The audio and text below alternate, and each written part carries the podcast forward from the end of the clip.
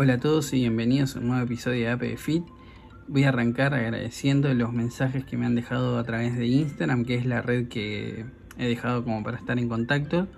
Y mm, bueno, se me ocurrió este episodio a través de una de, las preguntas, una conversación que tuvimos a través de Instagram con una persona, eh, una madre que me decía mm, esto. Quería preguntarte como madre que a veces nos da miedo que nuestros hijos nos lleguen a conseguir sus sueños. Y me preguntaba cuáles son los obstáculos o barreras que, uno puede ver y, que les impiden conseguir esos sueños. Bueno, pues mira, lo primero que te diré es que yo tengo un hermano menor, yo le llevo 17 años. Y la otra vez nos pusimos a hablar mientras jugaba este, y le pregunté, eh, Lore, ¿qué, tú quieres hacer de mayor? Y me dio la respuesta convencional.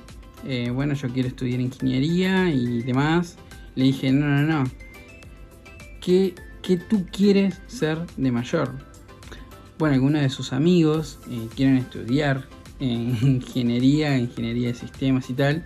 Y de vuelta, no, no, no. ¿A ti qué, te hace feliz? ¿Qué, ¿Qué, te pone? ¿Y ¿Qué te mueve? Y me dijo, a mí lo que realmente me gusta es crear videojuegos o investigar este, acerca de, ese mundo. Y le dije, pues eso es lo que tienes que hacer. Básicamente es lo que tienes que hacer. Otra cosa es que estudies una carrera porque, bueno, viene bien, porque es una disciplina y aparte porque aprendes un montón de cosas nuevas. Pero si tú realmente quieres diseñar o crear videojuegos, bueno, intenta ser programador digital, por ejemplo. No vamos a ser nosotros los que le cortemos los sueños. Yo creo que... El problema general es que nuestros padres les da miedo que fracasen eh, sus hijos, porque en el fondo es como si fracasaran ellos. No sé si me explico. Pero bueno, a mí me parece una tontería porque la vida, más para los chicos, es muy extensa, como para intentar todo lo que uno quiere hacer. Algo que me pasó en Nike, y, y ahí está la clave de todo, es que hay que estar en todo en todo el rato hay que estar aprendiendo, aprendiendo y aprendiendo. Por eso digo que yo soy un estudiante permanente. A mí me gustaría que mis hermanos y los chicos tuvieran esa capacidad de aprender y de desaprender. Pero realmente me da igual lo que estudie, porque lo que quiero es que se equivoque, que intenten cumplir sus sueños y que si no, bueno, que lo vuelva a intentar. Yo esto cuando tengo las oratorias lo digo a modo de broma, pero bueno, es la verdad. Nosotros somos del Club Atlético River Play y tú dirás, ¿y esto qué tiene que ver? Bueno, todo en la vida. O sea, yo creo que yo creo que ser de River cuando hablo de esto en público, tengo un par de amigos que me siguen y me dan la razón como diciendo, claro, es, esto es muy importante, pero ¿por qué? Porque la vida al final no siempre son todos éxitos. Entonces, si tú eres de un equipo como le pasaba al Madrid, por ejemplo, que ganaba siempre la Champions, o al Barcelona, ¿qué ocurre? Que cuando estás acostumbrado a ganar siempre la Champions y al día que les venga un revés en la vida, digas miércoles, ¿qué ha pasado? ¿Cómo ahora? Y ha pasado que la vida no es siempre ganar los Champions. La final contra Flamengo el 23 de, de noviembre del 2019 fue una gran enseñanza para nosotros. La perdimos en el minuto 95. Y eso fue una gran enseñanza porque estábamos destrozados, bajoneados y todo lo que tú quieras. Pero lo que fue, lo que se aprendió es que la vida a veces te marca un gol en el minuto 95. Y bueno, te tienes que aguantar. Entonces yo creo que mm, eso te da una, especial resiliencia como para que tú intentes tus sueños y dices, pues no sale. Y no ha salido. Pero bueno, somos hinchas de River y ya está, eh, ya saldrá.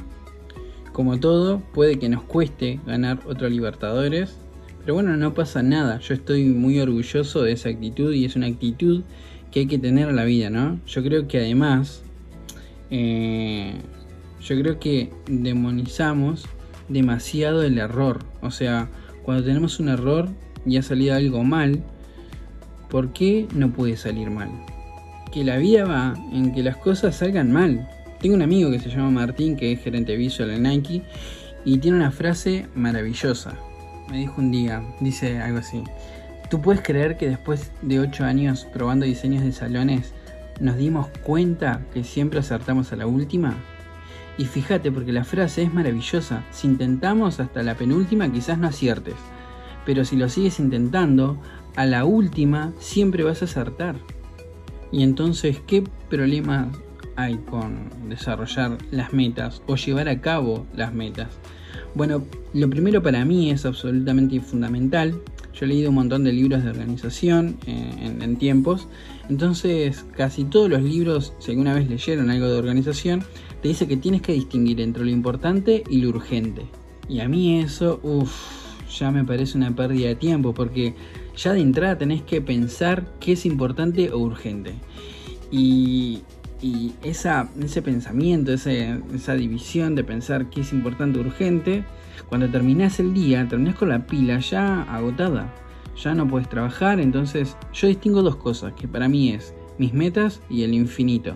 ¿Qué es el infinito? El infinito es cuando tú te levantas, abres los mensajes, WhatsApp, Instagram, y bueno, ya caíste en el infinito. ¿Qué, ¿Qué, significa? Que llegan las 6 de la tarde, estás agotado y dices, ¿qué tal estuvo el día? Y uno dice, uff, estuvo muy enredado, pero no me ha rendido. Entonces llega el viernes y sigues muy cansado, pero sin haber rendido. Lo peor es que cuando llega el 31 de diciembre, has estado muy cansado, pero nada te ha rendido. ¿Y qué significa que no te haya rendido? Significa que no has hecho nada avanzando en tus metas. Entonces, Abby, ¿qué hay que hacer? Tú tienes una meta clara, definida. Entonces, todos los días, lo primero que tienes que hacer es ponerte lo primero del día con tu meta. Avanzás un poquito y después ya te caes en el infinito, porque como dice la palabra, infinito es infinito. Entonces, ¿qué hago yo para dedicarle a mi meta? Y atención porque este es un truco que funciona muy bien. Un día tenía una agenda apretadísima, tenía reunión con un dueño de retail, con un club que nos quería de sponsor y con un CEO. Son las típicas reuniones que, tienes que ir porque son las que has solicitado mucho, mucho tiempo y son varias veces, son reuniones súper importantes. Entonces me levanto hecho polvo.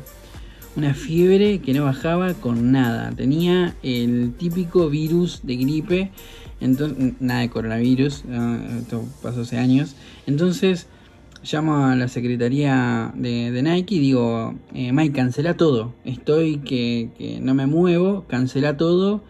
¿Y sabes lo que pasó? Nada. No pasó nada. Y de hecho, si, me hubiese muerto, tampoco pasaba nada. Porque primero, no soy la persona más importante en el mundo. Y la gente sigue por ahí eh, haciendo su vida. La gente no anda diciendo, oye, ¿te has dado cuenta que Abby está enfermo y no ha podido ir a las, reuniones? Entonces vamos a parar un poco la actividad. No, no, no. La gente sigue en lo suyo. Entonces a los dos días yo me reintegro a las actividades pero había descubierto una cosa maravillosa, y es que había apagado el celular. Y no había pasado absolutamente nada. Y tú dices, ¿cuánto hay que apagarlo? Alcanza con media hora porque mm, no podemos tomarnos esa licencia, menos cuando trabajamos con el celular.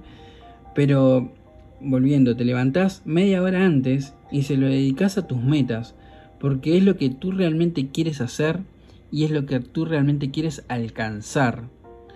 Ahora estoy aprendiendo a tocar la guitarra. Lo tuve de chico, pero nunca lo tuve como meta, sino como un hobby. Otra tontería esta edad. La guitarra es como una cosa imposible, pero ¿yo qué hago? Todos los días un poquito, un poquito, un poquito y un poquito. Y parece que no, pero ya estoy casi ahí para tocar Adiós Don Pepito. Y ya es un nivel bastante avanzado. Y yo me emociono. Pero a ver, ¿cómo se hace? un poquito en las mañanas, todos los días. Entonces, ¿cuál es el truco? El truco ese es dedicarle a tu meta y después te metes en el infinito. Pero la mayoría lo que hace es empezar el día en el infinito y eso lo que hace es que llega al final del día con el infinito. Con lo cual olvídate, no vamos a alcanzar nunca esas metas. Entonces la pregunta es cómo vencer esas barreras.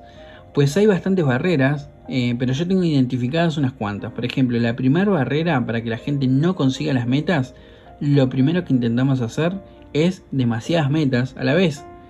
Y eso es terrible. Entonces, en vez de tener varios frentes abiertos, yo elijo uno. ¿Con qué me pongo?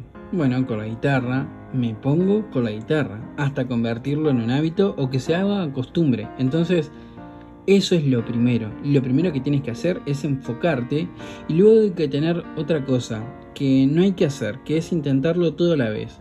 Y hay una historia muy cómica de, uno de los familiares de Rivera que tengo que dice cómo como libramento no lo podemos recuperar, vamos a invadir Brasil. Pero para que no se den cuenta, en vez de invadirlo con todo el peso, lo que vamos a hacer es invadirlo de a pocos. Entonces sale un tipo de servicio secreto, se pone al lado de los bloques de material que dividen la frontera y lo que hace es correrlo 10 centímetros. José dice 10 centímetros al día, 10 centímetros al día, 10 centímetros al día. No parece mucho, pero cuando no te des cuenta, has invadido Brasil. Entonces, otra cosa que hay que hacer con, con las metas es dividirlas temporalmente. Para que una meta no sea tan larga, la vas trozando. Por ejemplo, para correr un medio maratón, un medio maratón son 21 kilómetros, ¿qué hago? Lo primero que hago es correr 5 kilómetros.